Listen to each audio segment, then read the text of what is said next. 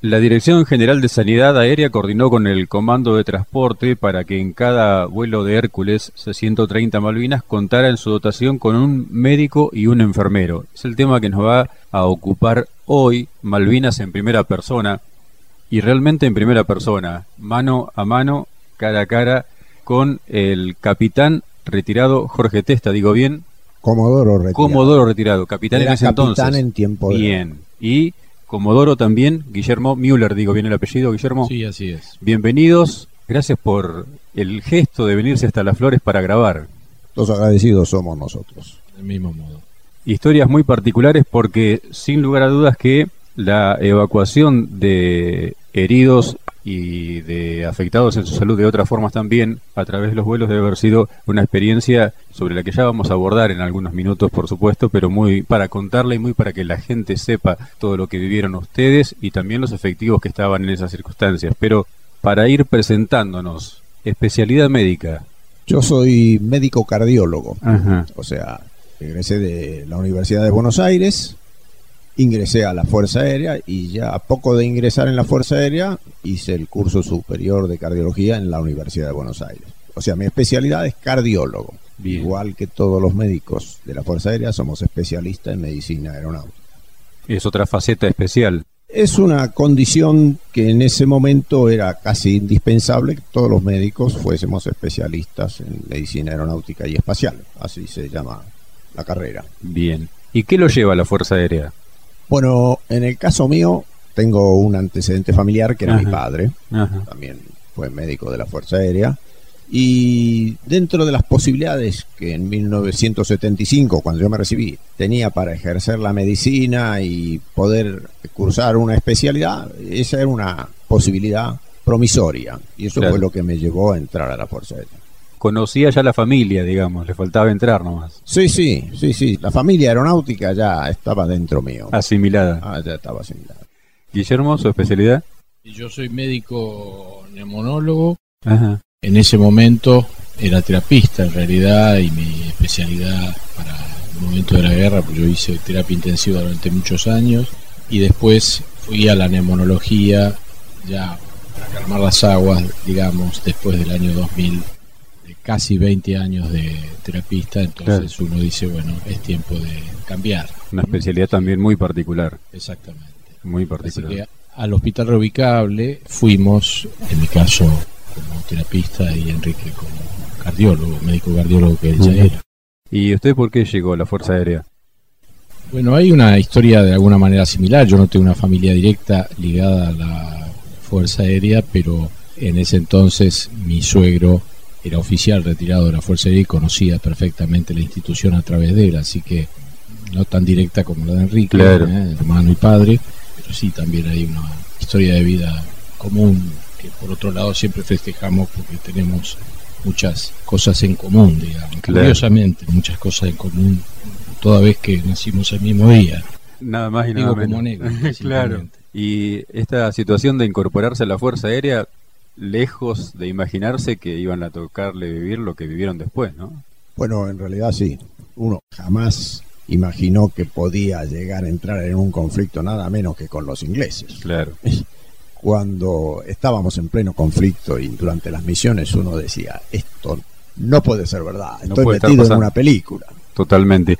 ¿Cómo llega la situación de la Operación Rosario del 2 de abril de Malvinas a ustedes? ¿En qué momento se enteran y en todo caso en qué momento toman conocimiento que también tienen que desplegar?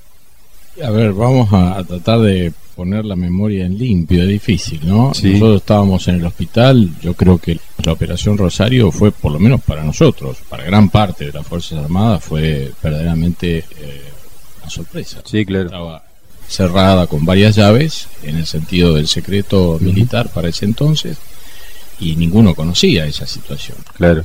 Imagino que el médico al que le tocó asistir al primer vuelo, o sea, el vuelo de desembarco, que no tenía absoluta idea de cuál era su situación y a dónde iba, pero sí supo que tenía que abordar un vuelo.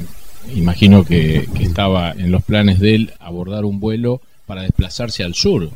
Jamás imaginó dónde iba a aterrizar. Claro. Nunca supo. Nunca supo, exactamente. Hasta que no pisó y le dijeron, estos son las Malvinas. Claro. Exactamente. Y bueno, nosotros estábamos en el hospital, destinados cada uno en su lugar de servicio, y ahí nos enteramos del inicio de la Operación Rosario, ¿no? Claro. Es decir, ahora histórico, ya 2 de abril.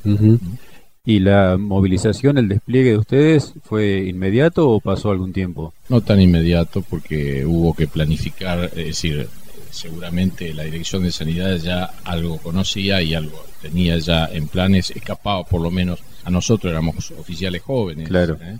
el conocer dichas circunstancias, pero hubo que organizar. Después recordamos, yo personalmente recuerdo, y Enrique también seguramente lo hará, recordar perfectamente que hubo que planificar, hubo que montar un hospital interconjunto en Malvinas y montar el propio, el reubicable, en Comodoro. Claro. Yo si querés un poco primero te cuento cómo se organiza la sanidad para el conflicto. Sí, por así favor. vas a entender en qué escalón, en qué eslabón de la cadena estábamos nosotros. Sí, Durante la guerra existen los puestos de socorro de avanzada, sí, que para la Fuerza Aérea en el aeropuerto de Puerto Argentino o en Darwin, sí. para el ejército en cada unidad desplegada y para Marina lo mismo. Esos son el primer escalón sanitario. Ahí ya hay un médico y enfermería. El segundo escalón sanitario lo constituía, lo que, que acaba de contar Guillermo, un hospital militar conjunto, que era una escuela transformada en un hospital en Puerto Argentino. Correcto. Y después venía el gran salto, que era del segundo escalón sanitario al tercero, al continente.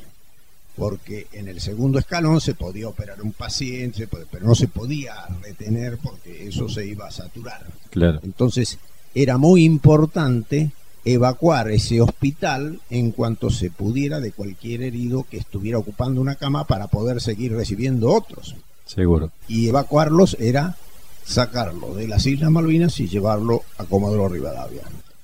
Ese puente aéreo que fue el dolor de cabeza de los ingleses y lo que nunca pudieron frenar era ejecutado por los aviones, hubo varios, pero fundamentalmente por Hércules. Bueno, y esa era nuestra misión, trasladar los heridos del segundo al tercer escalón.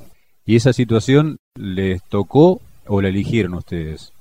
No, en realidad no elegimos nada, nosotros Ujú. éramos demasiado jóvenes para Por ahí pedían voluntarios y No, no, decían, no, no. sí, yo quiero ir. Ya viene ordenado. Bien. Cada uno se ocupa. Generalmente la Dirección de Sanidad toma la designación de tal individuo a tal destino en base a la especialidad. Bien. Es decir, los traumatólogos, cirujanos iban al segundo escalón Claro. o a- al primer escalón. Y tenían enfermero de acompañante, cada médico. Sí, así es. En realidad, nuestro desplazamiento hacia el hospital reubicable a Comodoro Rivadavia fue doble en el sentido de intervenir como médicos en la actividad de los heridos evacuados hacia el propio hospital reubicable, Sí. De los que quedaban por lo menos en un escalón provisorio dentro del hospital reubicable, y luego de participar del equipo de evacuación aeromédica. Éramos cuatro médicos Claro. que hacíamos guardia cada 24 horas a la espera de que se ordenara que un médico integrara la tripulación del C-130, un médico y un enfermero. ¿Y elementos? ¿Cómo se armó el despliegue? Imagino que desde su destino habrán tenido que llevar elementos Bueno, sanitarios. Hay una cosa que también vale la pena que la cuente, que después del abortado conflicto con Chile en 1978, la sanidad de la Fuerza Aérea inicia todo un proceso de adiestramiento y actualización logística.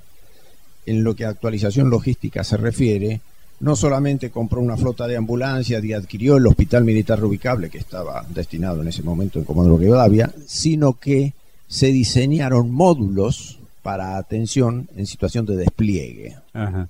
Por ejemplo, había un M15, era un módulo chico con dos contenedores que era para 15 soldados desplegados en el terreno. Un módulo BEM 25, que eran varios botiquines, era un módulo para evacuar 25 pacientes en vuelo. Y un módulo MH70, que eran varios cajones, o sea, varios metros cúbicos, era todo lo que precisa un hospital para atender durante 30 días determinada cantidad de pacientes que en este momento no me acuerdo. Pero Bien. ahí tenía desde pinzas, algodón, gotas nasales, chata, todo. Todo lo Claro. que un hospital precisa. Entonces, en el momento del despliegue, la sanidad despliega por ejemplo, al Hospital de Comodoro Rivadavia o al Hospital Conjunto de Malvinas, MH70 y a los puestos de avanzada los M15. Nosotros volábamos con los botiquines Ben 25. ¿Cuándo empiezan las misiones de vuelo para ustedes? En el caso de evacuaciones o misiones de vuelo para transportar elementos a Malvinas, ¿cuál fue la primera instancia? Complementando un poco lo que acaba de comentarte Enrique, hay que recordar que para ese entonces, año 82, la Fuerza había adquirido el Hospital Reubicable en el 1980 y había adquirido en ese entonces un grupo importante de ambulancias, Claro. todo terreno, o sea que el equipamiento era absolutamente nuevo y muy bueno. ¿sí? El Hospital Reubicable fue realmente un instrumento de avanzada para ese momento Claro. y un instrumento muy importante pues que uno puede seguirlo después en la historia fuera de Malvinas en otras misiones. Claro. Y yo diría también que, como él bien dice, el 78 marca un lugar de entrenamiento, un tiempo de entrenamiento, ¿sí? y de organización escalonada de la sanidad en combate, Claro. que no entró en combate, por suerte, en el 78 y que debió hacerlo en el 82. Pero ahí ya había organización y había equipamiento. Qué bueno que se capitalizó la situación a pesar de no haber entrado en combate, ¿no? Yo diría que absolutamente sí. Lo que sí diría que sí la fuerza tenía, y más allá de lo que fuera el 78 en sí como antecedente de preparación de una institución, de una fuerza, frente a un eventual hecho bélico, fue que la fuerza tenía experiencia de evacuación aeromédica. Es Claro. decir, tenía muchos años en evacuación aeromédica y tenía muchas horas de vuelo, y yo creo que eso sí se capitalizó en el 82 y fue experiencia propia. ¿El personal de transporte también tenía su capacitación para este tipo de situaciones? Absolutamente. Yo diría que la fuerza tenía una fuerza entrenada. Claro. Y recordando ah, que fuera el jefe de la FASO, de la Fuerza Aérea Sur, en una conferencia que diera hace unos cuantos años atrás en el Hospital Aeronáutico Central, él dijo que la guerra trazó una foto que es como estaban las Fuerzas Armadas en cuanto a división estratégica de ese momento. Es decir, los encontró quizás sin incorporar experiencias de unos con otros y cada uno tenía lo propio, es decir, la Fuerza Aérea hacía al espacio aéreo, el ejército en tierra y el espacio marítimo a la la Armada. Y entonces encontró a tres fuerzas que a veces no tenían, no digo entrenamiento entre sí, sino que tuvieron que ayornar cosas, ponerse en situación de tener que enfrentar a una flota importante como la inglesa, con aviones que a lo mejor no eran para ese tipo de superficie. Tuvieron que dar la tesis sin haberla preparado prácticamente. Ahora, él mencionó el puente aéreo. El puente aéreo yo creo que es una página enorme de gloria silenciosa, digamos. ¿no? Los aviones, los Hércules hicieron cosas maravillosas que lo hicieron los pilotos Sí. y lo hicieron arriba de un avión fantástico como el Hércules. Y lo hicieron en condiciones absolutamente desfavorables, Sí. porque llegar a la isla el 2 de abril y salir de la isla el 13 de junio, esos setenta y pico de días, no interrumpieron nunca el curso de ese puente aéreo. Y sin ese puente aéreo no hubiera habido evacuación aeromédica, no hubiera habido condiciones, mantenimiento en el sentido de llevar gente que pudiera ser necesaria para capacitar, no hubiera habido cañones como los que se llevaron para poner a tiro a la flota inglesa que estaba sí. a buena distancia de la costa. Las misiones de vuelo para ustedes, ¿cuándo empiezan? ¿Después del bautismo de fuego de la Fuerza Aérea? En general, después del primero de mayo del 82, empiezan las primeras evacuaciones. En Claro. realidad, la primera evacuación de herido, o las dos primeras, son improvisadas y sin médicos, sin personal sanitario, porque Ajá. directamente el avión estaba allá y le pusieron los heridos, y llévemelos. Claro. Pero después tomaron conciencia de que estaba todo armado el equipo, empezamos a volar tal cual lo habíamos planeado. Claro. O sea, con tripulaciones sanitarias. O sea, a los pocos días de primero de mayo ya empezamos a volar. Que lógicamente, el vuelo de ida era un vuelo logístico. Sí. El Hércules, a diferencia de los buques y hospitales, no iba identificado como sanitario. Claro. Por eso podía ser atacado. Sí. El Hércules iba en un vuelo logístico que podía llevar nafta, bombas, comida, lo que fuera, y volvía como sanitario. Por eso llevaba tripulación de médico y enfermero. ¿Cómo se planificaba el vuelo en el continente? ¿Tenían El- la información de las islas? Todo Sí, estaba la FAS, Sí. la Fuerza Aérea Sur. sí, En su Estado Mayor se decidían las misiones. bien. Una vez que el Estado Mayor decidió una misión, salía lo que se llamaba una orden fragmentaria. Sí, No me pregunte por qué se llaman fragmentaria, porque no lo sé. pero las órdenes fragmentarias llegaban a la unidad o a las unidades que debían cumplir esa misión. Bien, Cuando llegaba la orden, el jefe del escuadrón afectado a la misión ordenaba el despliegue de tal, tal o cual. En el caso nuestro, generalmente esto sucedía después del almuerzo, porque el vuelo tenía que ser nocturno. claro. Entonces, después del almuerzo, mientras estábamos ahí en una especie de sobremesa larga, sonaba el teléfono que nos conectaba con operaciones. Ajá. Y sabíamos que cuando sonaba ese teléfono, algo se venía. Bueno, entonces decía médico y enfermero a plataforma. Íbamos a plataforma y en plataforma nos encontramos ya con el personal de C-130 que estaba alistándose y ahí era donde uno se preparaba para el viaje. ¿Por qué se preparaba? Porque había que volar con determinadas condiciones.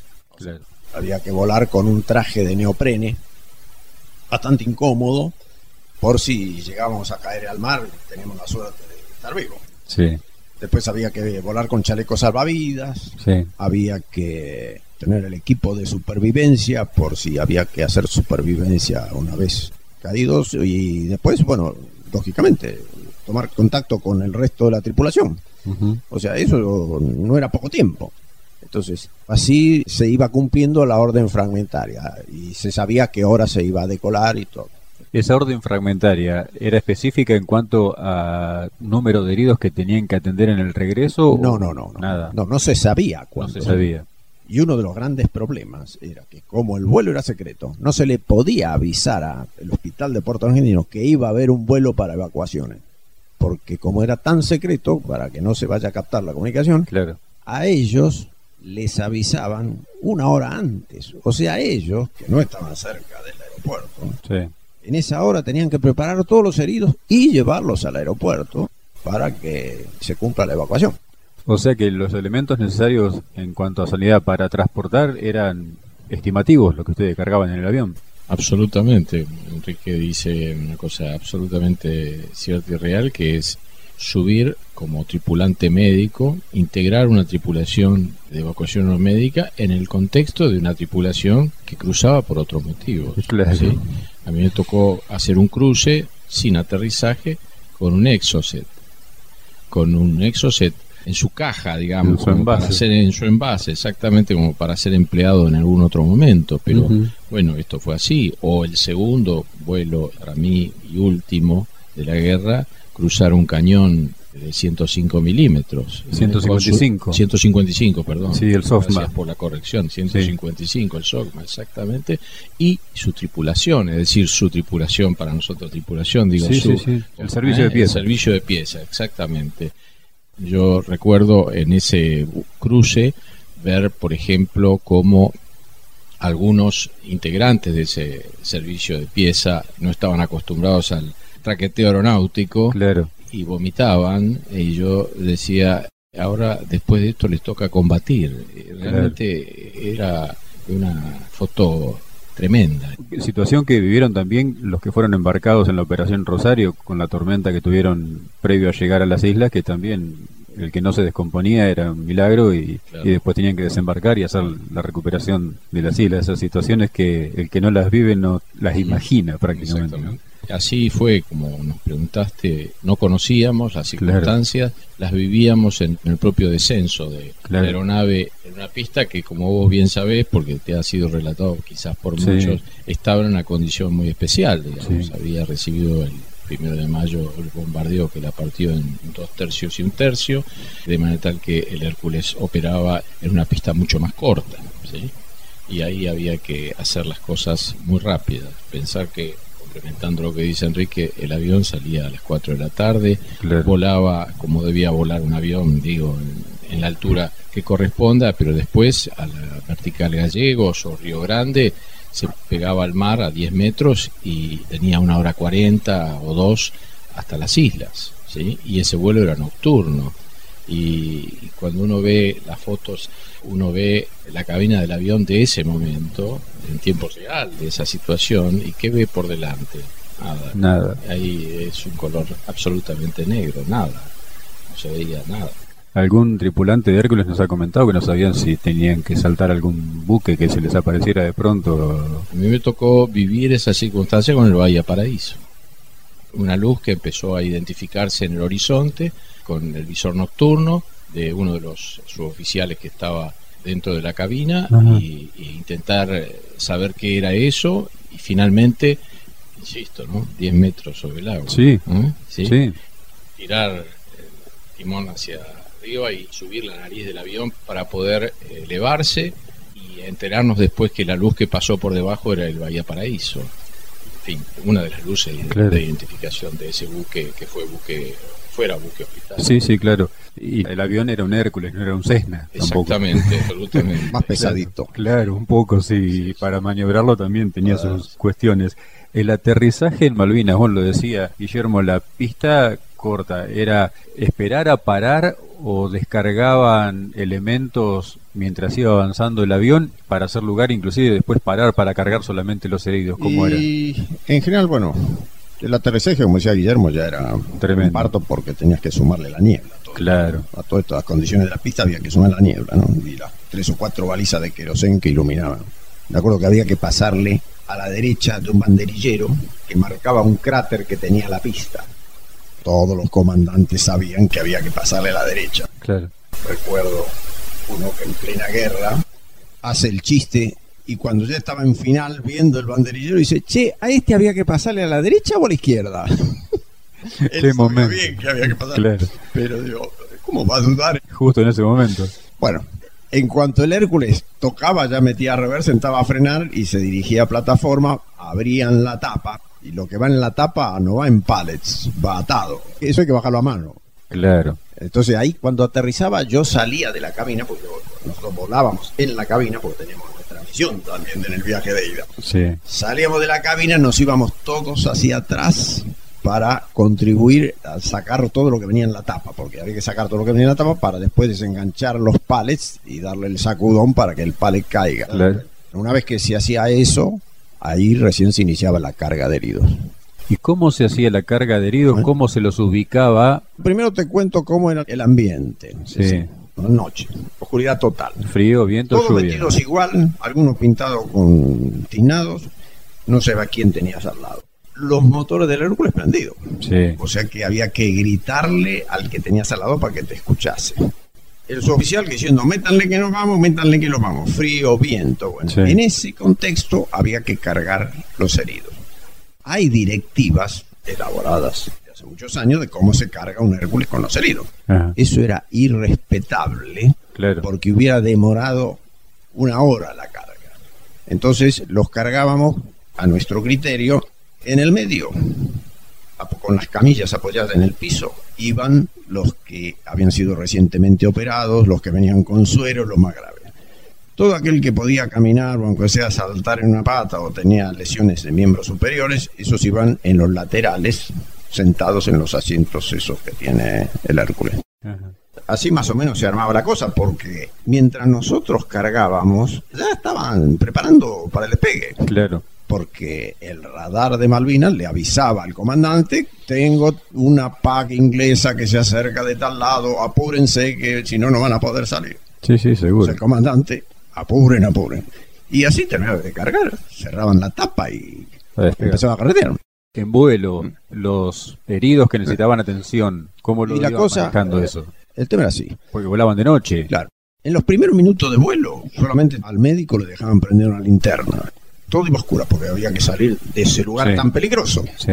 Y todo a ras del mar. Entonces, el médico prendía una linternita y para identificar los que venían, por ahí que a alguno se le había salido el suero, alguno que venía medio excitado, alguno que venía muy dolorido. Y el enfermero, mientras tanto, identificaba, porque nos habían dado los heridos y una lista, pero nosotros no habíamos podido corroborar quién era ¿Quién claro. y qué tenía cada uno. No, no, después empezaba todo ese trabajo. No había historia clínica. De... Sí, sí, cada uno vuela con una tarjeta de evacuación que la tiene colgada en el cuello, Bien. donde está la identificación, dónde estaba destinado, qué arma pertenece, qué lesión tiene, qué se le hizo, Bien. si es alérgico. ¿eh? Y una lista que le entregan al enfermero y el enfermero va fijándose dónde está cada uno de esos. Bien. Entonces, durante la primera hora de vuelo, la cosa era así. O sea, el médico como podía se fijaba lo que podía hacer y el enfermero identificaba y ya le avisaba al médico que tenemos en cada lugar. Todo eso hasta que el Hércules se alejaba de la zona de exclusión, de la zona peligrosa, y cuando nos damos cuenta que el Hércules empezaba a ascender, ahí prendían la luz. Guillermo, ¿cuánto de valor ha tenido la labor del enfermero que ustedes como médico tenían al lado, no? Absolutamente, porque el enfermero era tu equipo, tu par, tu par en el sentido de tener que trabajar a la par. Literal la mano derecha. Absolutamente, absolutamente. La disposición del material sanitario era prácticamente de manejo del enfermero. Claro. Es decir, la disposición en el sentido logístico y en el sentido de ayuda al médico y, bueno, el médico a tomar las decisiones médicas que correspondiera hacer, pero el enfermero era fundamental. Además, uno constituía equipos. Claro. Como yo te mencioné, éramos cuatro. Primero constituimos un equipo médico, no porque no hubiera enfermeros, los hubiera. Después le fue designado un enfermero a cada uno de los médicos que constituíamos ese equipo médico. Y nuestros enfermeros fueron realmente nuestros pares, nuestros pares de vida, de experiencia, de sufrimientos, de silencios, en fin. Esto es así, es una experiencia muy profunda que se vive de a dos. Y habría que aplicar seguramente el apoyo psicológico también al herido, más allá de la atención médica propiamente dicha. Sí, yo diría que sí. A ver, esto no fue de un solo color y uno se lo imagina así, ¿qué quiero decir con esto? No todos los vuelos fueron iguales, obviamente. No todas las evacuaciones fueron iguales. Claro. A Enrique le tocó hacer una evacuación que él menciona y es una evacuación quizás pura, clásica, en el sentido de heridos que fueron llevados a la pista en determinadas condiciones, en camillas o algunos ambulatorios, más ambulatorios fuera de la camilla, pero llevados a través de transporte terrestre. A mí me tocó circunstancias muy diferentes porque fue el último vuelo, porque fue un vuelo muy especial, porque fue un vuelo detectado, porque tuvo que procederse al abandono del vuelo. Ahí descubrí qué significaban los tres timbres del Hércules, que yo realmente no sabía como médico qué significaban los tres timbres. ¿eh? Cuénteme. Los tres timbres sonaron al momento en que estábamos preparándonos para el despegue. En realidad habíamos llegado, hay que ponerse en situación temporal, 13 de junio, Sí. eran las 20 horas cuando llegamos a la isla. Después supimos que la guerra iba a terminar al día siguiente. Claro. Para ese entonces sabíamos que la guerra estaba próxima a terminar, no sabíamos cuándo. Entonces era llegar, haber llegado a esa descripción geográfica que hiciera Enrique y descargar el cañón, trabajar como él mismo dijo todos, porque ahí había que trabajar todos. Sí. El cañón tuvo ciertas dificultades en ser bajado, Sí. el cañón es muy pesado, en fin, todo en apuro, todo rápido. ¿Cuántos minutos no puedo precisarlo? Pero pocos. Eh, Y después no había heridos en ese momento en la dimensión que él menciona, porque la situación táctica terrestre impidió, ¿por qué? Porque los ingleses ya estaban en Puerto Argentino. Totalmente. Entonces impidió llevar, el vuelo fue pedido, el vuelo fue pedido en el sentido no solo eh, logístico, sino sanitario, pero después las circunstancias son las circunstancias, es decir, los heridos que debían haber sido llevados en ese momento no pudieron ser llevados y evacuamos gran cantidad de personal de las tres fuerzas que algunos ya no tenían o el armamento se había, digamos, las piezas de artillería ya no estaban o el helicóptero ya no estaba y gran cantidad de personal se tuvo que ingresar al avión y en el momento del despegue yo estaba iniciándome para subir a la cabina nuevamente y prepararme para el despegue y suenan tres timbres y uno dice, ¿y esto qué es? El que es es un segundo, el que es se respondió rápidamente. Vi al piloto y al copiloto desprenderse de sus cinturones de seguridad de asiento, al mecánico haciendo lo mismo, al navegador haciendo lo mismo y dirigirse a la puerta de salida del avión. Dije, bueno, estos son los tres timbres, esto es la evacuación del avión. Y bueno, evacuamos el avión. ¿A dónde? No lo sé. Eso era total oscuridad, como él dice, y a correr hacia un lugar lo más lejos eh, posible. lo más lejos posible del avión, porque el avión quedó en la propia pista, Sí. y a desplazarse hacia un lugar seguro que no se veía y no se identificaba. Y yo creo que el que nos guió sí sabía bien hacia dónde íbamos, en las inmediaciones del aeropuerto, por supuesto. Y ahí estuvimos una hora hasta que el radar Malvinas de la torre, Sí. el radar nos autorizó a evacuar. ¿Por qué nos autorizó a evacuar? ¿Y por qué tuvimos que abandonar el avión o decir, abandonar el despegue que estaba preparado? Había una patrulla aérea de combate que Claro. había detectado el avión. Ese avión no pudo aterrizar en el primer intento, quedó alto en ese intento.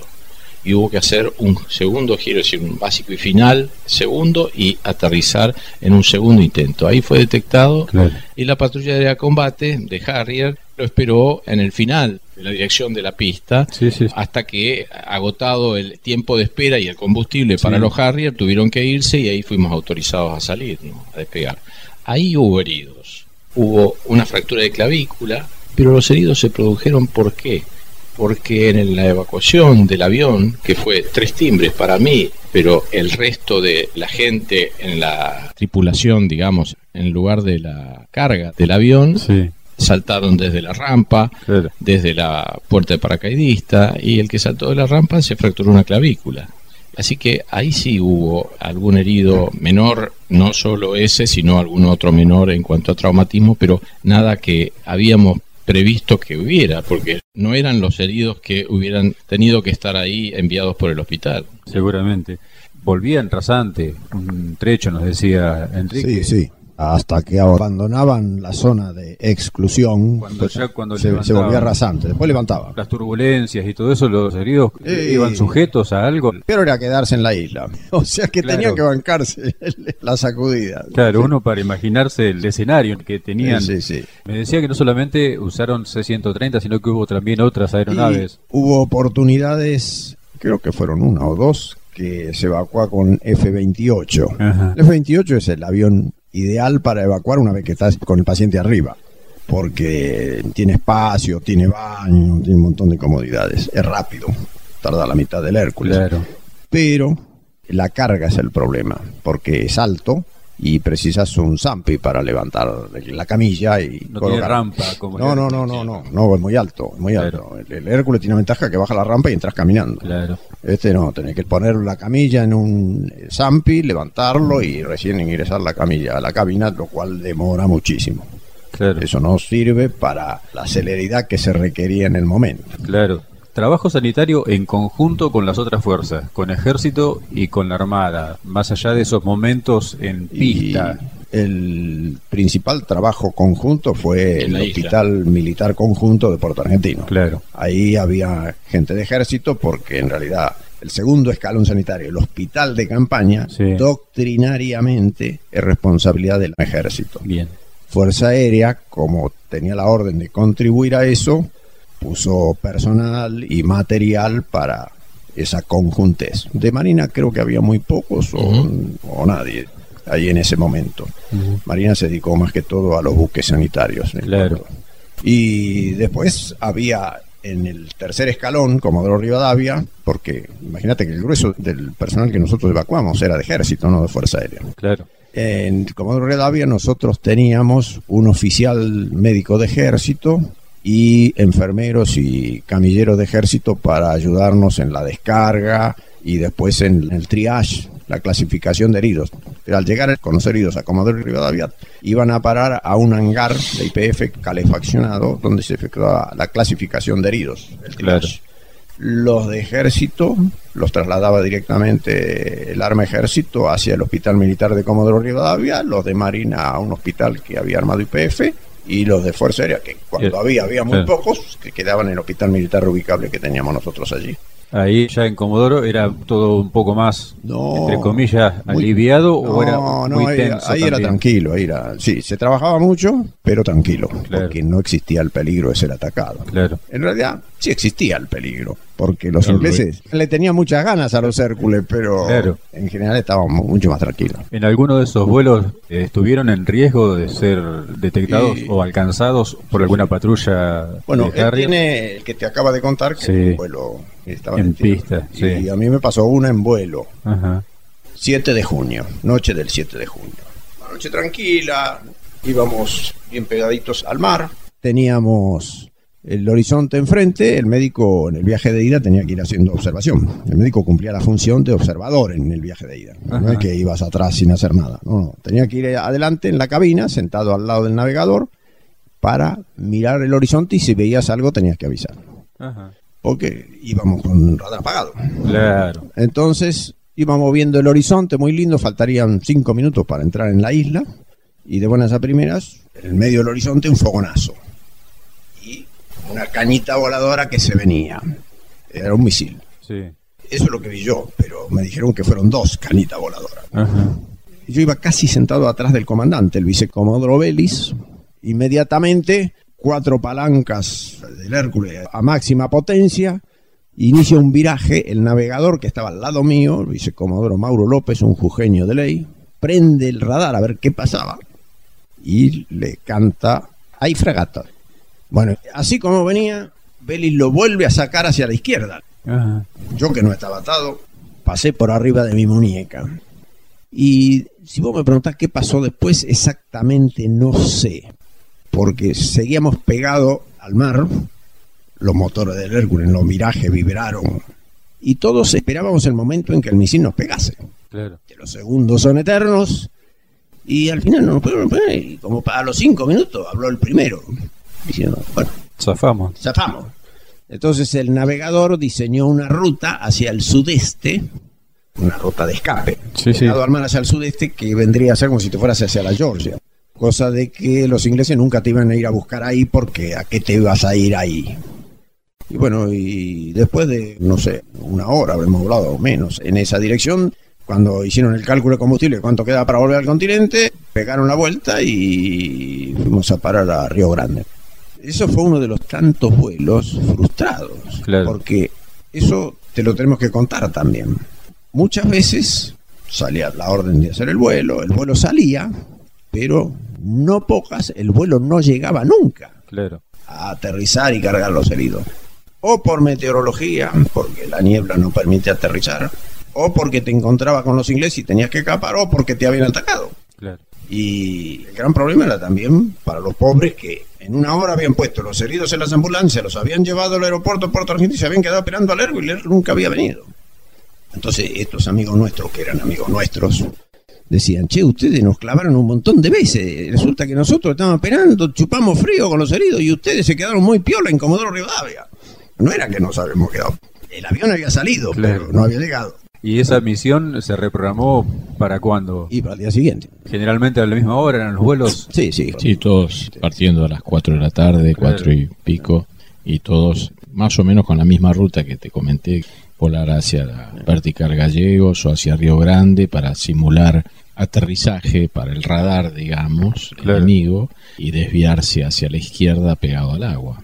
El vuelo hacia Malvinas era entre las 18 y 19.40 más o menos. Claro, ya totalmente de noche. Sí, exactamente, sí. Ya saliendo a las 4 y poco más de minutos, dos horas hasta Gallegos o hasta Río Grande un poco más y ahí ya había poca luz. Entonces ya el vuelo era nocturno. El vuelo propiamente dicho. Sí, ¿no? sí, sí, sí, sí. El vuelo NAP, como le dicen los pilotos, Ah. sobre la superficie del mar. Uno no se alcanza a imaginar, y yo lo he conversado con tripulación de Hércules, el hecho de semejante avión volando tan al ras para los virajes, el manejo que tiene que hacer el piloto, me decía que es por desaceleración de unos motores y aceleración del otro, no Claro. tanto por inclinación, porque si no con la envergadura que tiene rozaría el agua nos enseguida. hace el agua. Claro. Claro, esa noche que nos atacaron, los dos motores del lado del viraje primero se Claro. pasaron de torque. Claro. Al día siguiente estaba el Tango Charlie 65 ahí en reparaciones. Claro. Pero también hay que sacarle sombrero a los mecánicos. Al día siguiente, a la noche, ya estaba listo para volar otro. Sí, sí, el personal de tierra de Fuerza Aérea ha hecho un Ah. trabajo Enorme. enorme, en el continente y en las islas. Los aviones salinizados por la proximidad al agua. Sí, Eso era una observación que se tenía después de un avión aterrizado posterior a una misión. Claro. La famosa anécdota que cuenta Pablo Carballo, que alguien por hacerlo mejor le limpió el parabrisas, digamos, oh. y después se le llenó de sal, porque tenían ah. hecho un producto para que los A4 no se ensuciaran con la sal del mar, ¿no? le ponían papa. Qué historias, ¿eh? Así que el último vuelo fue el del 13 de junio, entonces, para el equipo médico en general, digamos. Y para... Fue para el puente aéreo, en realidad el 13 de junio se cierra la... Es decir, sabíamos que estábamos en el final, no sabíamos que la historia iba a poner el telón ahí. Claro. Y el 13 de junio partimos de la isla a las 21 eh, horas y volamos hacia el continente y arribamos alrededor de las 040 del continente. Ese fue el último vuelo del puente aéreo. Después, la evacuación de heridos desde todo fue por vía. ¿Eso lo siguieron haciendo ustedes? Sí, claro, porque en realidad la evacuación médica, y siguiendo un poco la línea de explicación que te diera Enrique respecto a la organización de la sanidad, la evacuación médica tuvo una organización también por etapas o por escalones, en realidad que era hacia las islas, hacia el continente, y desde el continente hacia los distintos centros de evacuación, que podían ser más locales o más lejanos, que eran los finales, que eran los tres hospitales militares en la ciudad de Buenos Aires. Así que sí, en realidad los heridos continuaban una ruta de evacuación aeromédica dentro del continente una vez que arribaban desde la etapa insular continental, desde Malvinas. El 14 de junio, ¿qué pasó por su cabeza al enterarse del cese del fuego? Si se puede separar, por un lado, de la parte profesional como médico, y por otro lado que también lo atañe como oficial de la Fuerza Aérea. Eh, es difícil, ¿no? 40 años después la memoria se nubla y digamos empiezan a aparecer nubes que como a todo el mundo les pasa, empiezan a transformar un poco ese relato inicial que hubiera podido ser.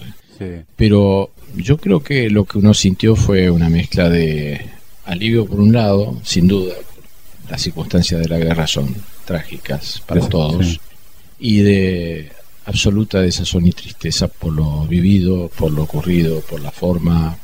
Fueron 74 días. Para nosotros fue una batalla aérea, para la nación argentina una guerra, para los ingleses fue un conflicto, entendiendo su experiencia, enorme experiencia de guerra. Sí, sí, tal cual. Pero bueno, las circunstancias son de mezcla entre desazón, tristeza y alegría por saber que habíamos cumplido con una misión importante para nosotros, en nuestra condición de médicos. Fue para nosotros nuestro bautismo de fuego, porque no habíamos estado nunca en una guerra.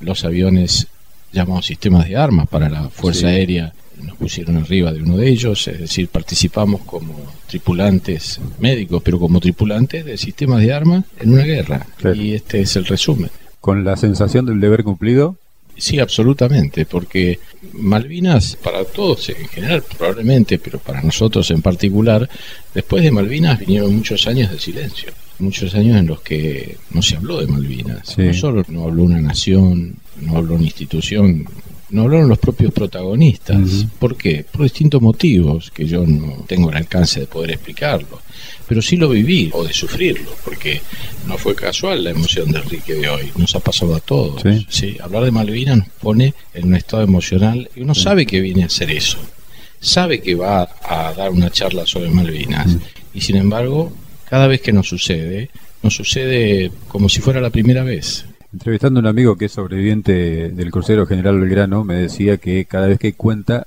vuelve a subirse al buque.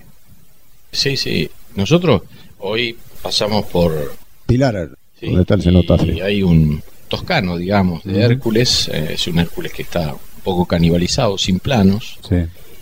eso es evocador, rápidamente. Es decir, la memoria es increíble, puede ser turbia, pero la evocación es enorme. Sí, es inmediata.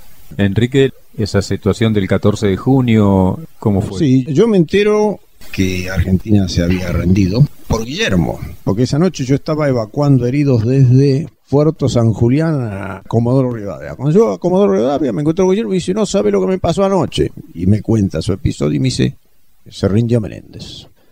Y esa sensación, por un lado, era una muerte anunciada, porque creo que la Fuerza Aérea tenía más conciencia que las otras dos fuerzas de que no podíamos ganar. Y Ya digo, los últimos días en las evacuaciones, los médicos que estaban allá nos decían, esto se acaba. Tal es así que tres o cuatro días antes yo me traje las pertenencias de algunos de los muchachos de allá, en un Hércules, para que no quedaran en poder de los ingleses. Y cuando me entero que se habían rendido, sí, fue una sensación de frustración. Es decir, nosotros hicimos todo bien. ¿Qué pasó? Pero vos sabías que no todos habían podido hacer todo bien. Y ahora lo ves y decís, nunca les podíamos ganar a los ingleses. Nunca podríamos haber ganado esa guerra. ¿Y le quedó también la sensación de la tarea cumplida, Enrique? Sí, sí, sí. Uno sabía que había puesto todo. Claro. Sí, sí, sí. Y, como dice Guillermo, en última instancia, bueno, se acabó. Claro. ¿Por qué? ¿Qué pasaba? En los últimos días, cada vez que vos te subías al Hércules, sabía que tenía grandes posibilidades de no volver. Sí. Y eso también juega. Sí, sí. Entonces, cuando dice Morchi, se acabó, basta. Entonces, sí, bueno, Volvemos a casa. volvemos a casa. Recién decía Guillermo el tema de la posguerra, los silencios. ¿Hubo cuadros que sufrieron ninguneo dentro de su propia fuerza o el hecho de vos perdiste la guerra, yo no, aquellos que no habían desplegado? ¿A usted Eh, ¿Le pasó parecido o por la situación de estar en sanidad no tanto? No, dentro de la Fuerza Aérea, yo te diría que no, no, no, eso no, no viví. Sí, viví y sufrí no solo el ninguneo de la gente, sino el que te veían como ustedes que se fueron a esa aventura loca de ir a la guerra, ¿qué se creen? Era una cosa así, como si, nada, pero como yo vengo a ser culpable de esto. Eso fue, te diría que lo más doloroso de la guerra. Lo más doloroso no estuvo en el momento del combate, estuvo después. Yo, perdón, ¿no? que Sí. te interrumpa, yo digo siempre que los que pusieron el cuerpo, pusieron el alma. Sí, Y no solo pusieron el alma, no pusieron el alma y el cuerpo pensando por qué y para qué, sabían para qué. Lo pusieron sabiendo que esa era su misión, eso era lo que debían hacer, y lo hicieron. sí. Y 649 víctimas no pudieron volver. Y entonces la memoria tiene que estar inscripta en eso.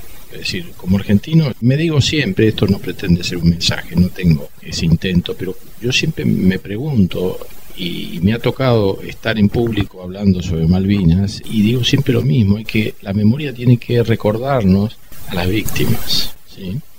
Las víctimas son las víctimas, de un lado y del otro. Por supuesto que uno recuerda las propias, desde ya. Y esa es la memoria principal, ese es el capítulo principal de esa memoria. Pero también es cierto que uno escucha a veces a los ingleses hablar de todas las víctimas. Y eso es importante entenderlo. Esa cultura, entre comillas, y experiencia de la guerra también es importante. Claro. Y me parece a mí que justamente esa entrega construye esa memoria.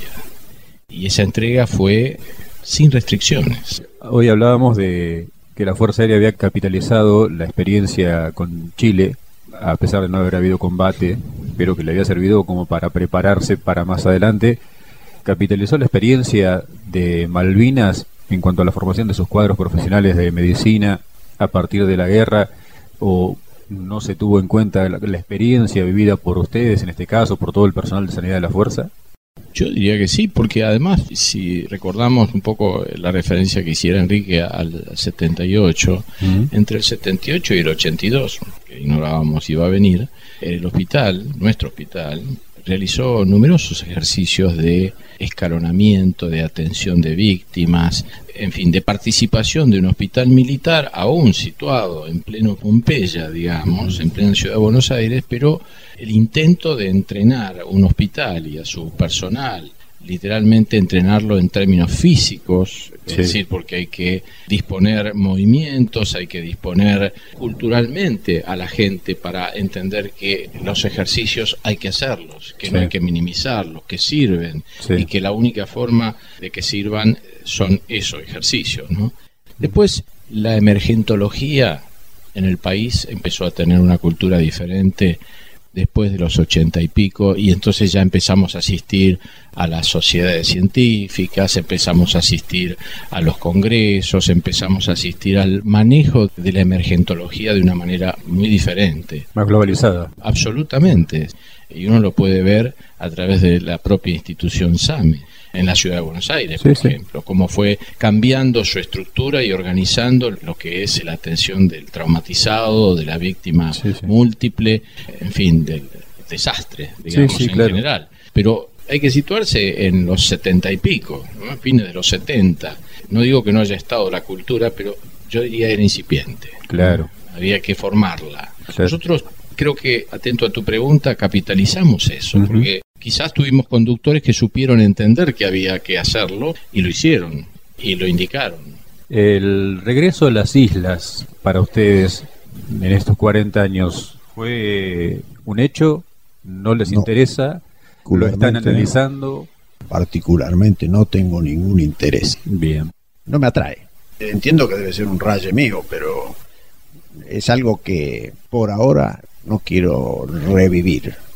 O sea, yo quiero mirar para adelante. Muchas veces atendemos a excombatientes del centro de veteranos. Yo tengo algunos pacientes del centro de veteranos de Escobar y de Pilar un poco, pero más que todo del de Escobar. Y estamos organizando un viaje porque queremos volver. Y yo me doy cuenta que viven enroscados en la guerra. Yo le digo, basta de mirar para atrás, miren para adelante. No se puede seguir mirando para atrás. La guerra pasó. Ahora hay que mirar para adelante porque recordar y revivir la guerra trae aparejado todas las frustraciones que uno vivió en la guerra, todos los sinsabores y tristezas. Y entonces uno dice, ¿para qué volver a vivir todo eso? ¿Esa situación se da en la tropa o en el personal de cuadros también? Yo diría que se da más en la tropa. Yo lo veo más en quienes fueron soldados y algunos suboficiales. En general, entre los oficiales no percibo ese querer volver. Guillermo. Yo diría que eh, a mí me gustaría regresar a la isla porque nosotros pisamos a la isla. Claro. Y estuvimos unos minutos. Es que no la conocemos. No, no la conocemos. Pisamos el suelo y estuvimos siempre de noche un soplido porque el tiempo fue muy breve pero me gustaría conocer la isla sí claro que sí y comparto con él que hay que mirar para adelante. El regreso a la isla para mí tiene otra significación digamos eh, que es el interés por conocerlas por quererlas de otro modo también más allá de lo que uno ha vivido. Y el resto hay que mirar para adelante. Hay que construir futuro y hay que mirar para adelante. Como país hay que construir futuro para que en algún momento lo que soñamos se consolide. Y, tampoco hay que guardar rencores. Es decir, los ingleses fueron nuestros enemigos hace 40 años. Es decir, basta. Nosotros no tenemos que vivir pensando en el león inglés. No, no, no. Ahora hay que mirar para adelante. Si uno piensa como los vietnamitas perdonaron a los norteamericanos o los japoneses, dice, bueno. Uno como entrevistador imagina un eje para la entrevista, una serie de preguntas puntuales, después las cosas van saliendo en el medio de la charla y seguramente ustedes han traído como expectativa también contar determinadas cosas. Por ahí yo no les pregunté algo que querían contar, que dice, pucha, no me preguntó tal cosa y a mí me gustaría decirle lo que quieran agregar. Te voy a contar algo que no es bélico, digamos. El rescate del piloto inglés. Jeffrey Glover. Sí se eyectó, lo rescataron allí por la zona de Darwin y lo llevaron al hospital militar conjunto Puerto Argentino, tenía una luxación de hombro, bueno, lo prepararon todo para la evacuación y este pobre hombre, lógicamente, tenía mucho miedo por un lado y lo llevan y le dicen que lo van a evacuar al continente. Y dice, ¿cómo van a evacuar? ¿Entonces en qué me van a evacuar? Y dice, no, en un Hércules. No, el Hércules, no, no quería subir al Hércules. El Hércules lo van a bajar mis propios amigos. Si me subo al Hércules me van a matar con los Harrier. Él no era consciente de que el Hércules pasaba. Y bueno, al final, esa noche se evacuaron dos o tres pilotos eyectados también con él, que uno era Piuma. Sí. Y Piuma le dijo, no, no, subí, que no te va a pasar nada, vamos a poder cruzar. Bueno, y llegó Robert el 24 de mayo a la noche a Comodoro Rivadavia con su luxación y estaba Pioma y estaba Zen y otros pilotos eyectados. Bueno, como a las 11 de la noche o 12 de la noche, empezamos a inmovilizar, le hicimos el yeso. Yo no soy traumatólogo, yo colaboraba con el traumatólogo.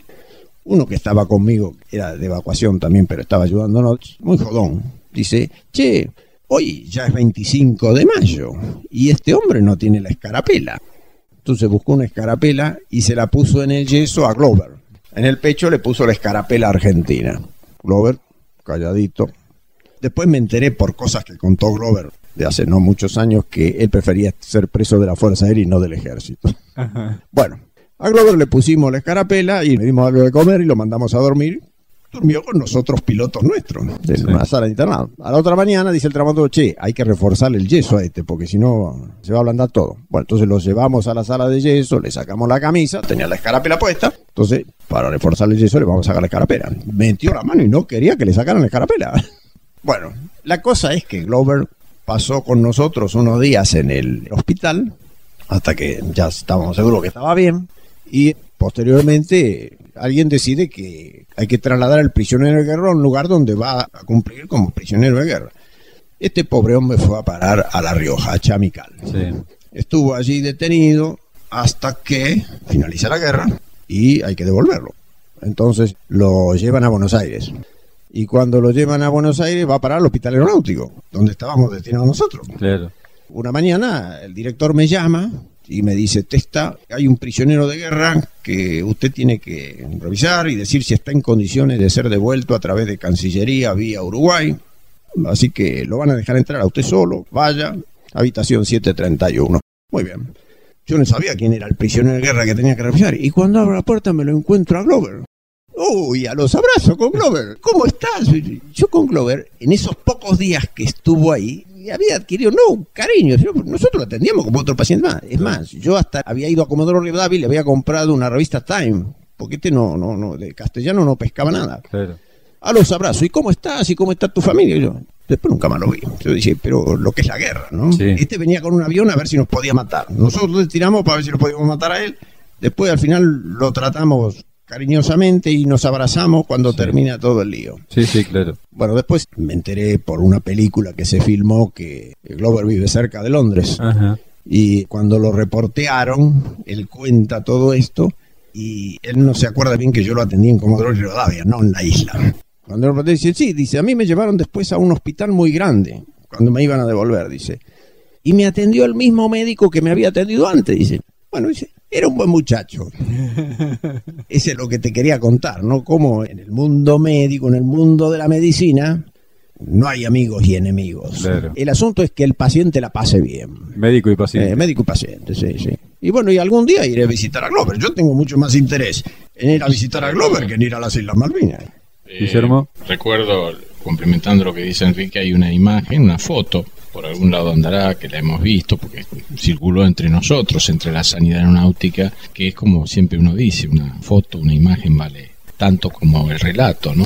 que es la foto de un suboficial nuestro, enfermero, abrazando en una ambulancia, que es abrazándolo en términos de cuidándolo, sí, Refleja el cuidado. Refleja el espíritu del cuidado y uno ve en dos rostros, en el de ese enfermero y en el de Jeffrey Glover lo que él comentó. La síntesis. Absolutamente. Eh, Glover tiene una mirada del hombre que está golpeado, se había eyectado, todavía se le ven restos de eyección. El, hematoma en el ojo. El hematoma en el ojo y la cara del enfermero y el gesto del enfermero, cuidándolo. Y eso es la síntesis. A mí personalmente me tocó en el post Malvinas, alejado si se quiere, empezar a descubrir historias muy interesantes, por ejemplo, la de el hijo del comandante del Hércules derribado el primero de junio, que el momento en que perdió a su padre era un bebé. Un bebé Ezequiel. Ezequiel, exactamente. Y si vos lo mencionaste, Ezequiel tiene un relato absolutamente vívido. Él construyó Malvinas dentro de él a partir de no saber nada. Era un bebé. Y construyó Malvinas y construyó la entrevista que en algún momento la vida le puso por delante con el piloto que derribó el Hércules. Y él de primera mano me lo refirió en una entrevista médica, porque él había venido a verme como médico. Fue increíble. Seguro vos lo has escuchado, lo, has entrevistado. Y eso es increíble. El momento en el que él te dice yo construí el momento en que quería entrevistarme con esta persona y muchas veces mi cerebro dijo, ¿qué debo decir? La realidad fue otra. Sí. ¿Sacó su enojo? Sí, sacó su enojo, porque me lo relató. ¿Sacó su enojo con el piloto? Que ya era un hombre grande, Sí. 80 años. Sí, lo sacó. Y yo creo que ahí cerró el capítulo. Mm. Y eso fue lo más importante para él, y para mí fue emocionante escucharlo. ¿sí? Claro. Y emocionante escuchar que, por ejemplo, ese piloto envió en varias oportunidades recuerdos florales Sí. el primero de junio para rememorar, respetar y recordar ese hecho. Una cosa fue la guerra, otra cosa son las personas que integraron la guerra y que tuvieron que pelear cada uno por su país. Yo quiero agradecerles muchísimo, muchísimo. A Pablo también, por supuesto, por todo el, el vínculo, a Gonzalo, que fue el intermediario para todo esto, que se hayan hecho estos kilómetros para llegar hasta mi casa, para grabar, es muy fuerte. Sí, es sí. muy fuerte, en serio. Así que gracias. No, estamos agradecidos nosotros toda vez que podemos colaborar difundiendo la historia que nos tocó vivir. Nos sentimos bien porque creemos que somos historia viva en realidad. Sí, claro. Y es bueno que nos escuchen para que conozcan la verdad de algo que forma parte de la historia nacional. El día de mañana no vamos a estar y solamente se van a tener que valer de lo que les cuenten Claro. no de los protagonistas. Por eso creo que cada uno de los excombatientes trata de difundir Seguro. esto y valoramos mucho la actitud de gente que a través de una radio intenta poner en claro muchas cosas que, que el pueblo suele ignorar. Sí, sí, Entonces, seguro. Nosotros cumplimos con nuestra misión y vos estás cumpliendo con la tuya. Yo diría, así, complementándolo, Enrique, que bueno, que esta suerte de tener que relatar, porque en última instancia es nuestra obligación, Mm. finalmente, como testigos y como Partícipes. partícipes, bueno, relatar e integrar este tipo de actividades o de entrevistas o de charlas que pudieran estar alrededor de este hecho, ¿no? Pero además, digo, parafraseándote un poco, lo más importante es eso, en primera persona. ¿no? Sí. Vos aquí ves el relato de primera mano de las personas que vivieron esas circunstancias. Tal cual. ¿Mm? Es la idea, es la idea de este espacio y por eso avanzamos en estas cuestiones. Así que nuevamente muchas gracias. Los voy a nombrar Comodoro retirado Enrique Testa y Comodoro retirado Guillermo Müller, veteranos de guerra de Malvinas. Así es. Gracias enormes. Gracias a vos. A vos.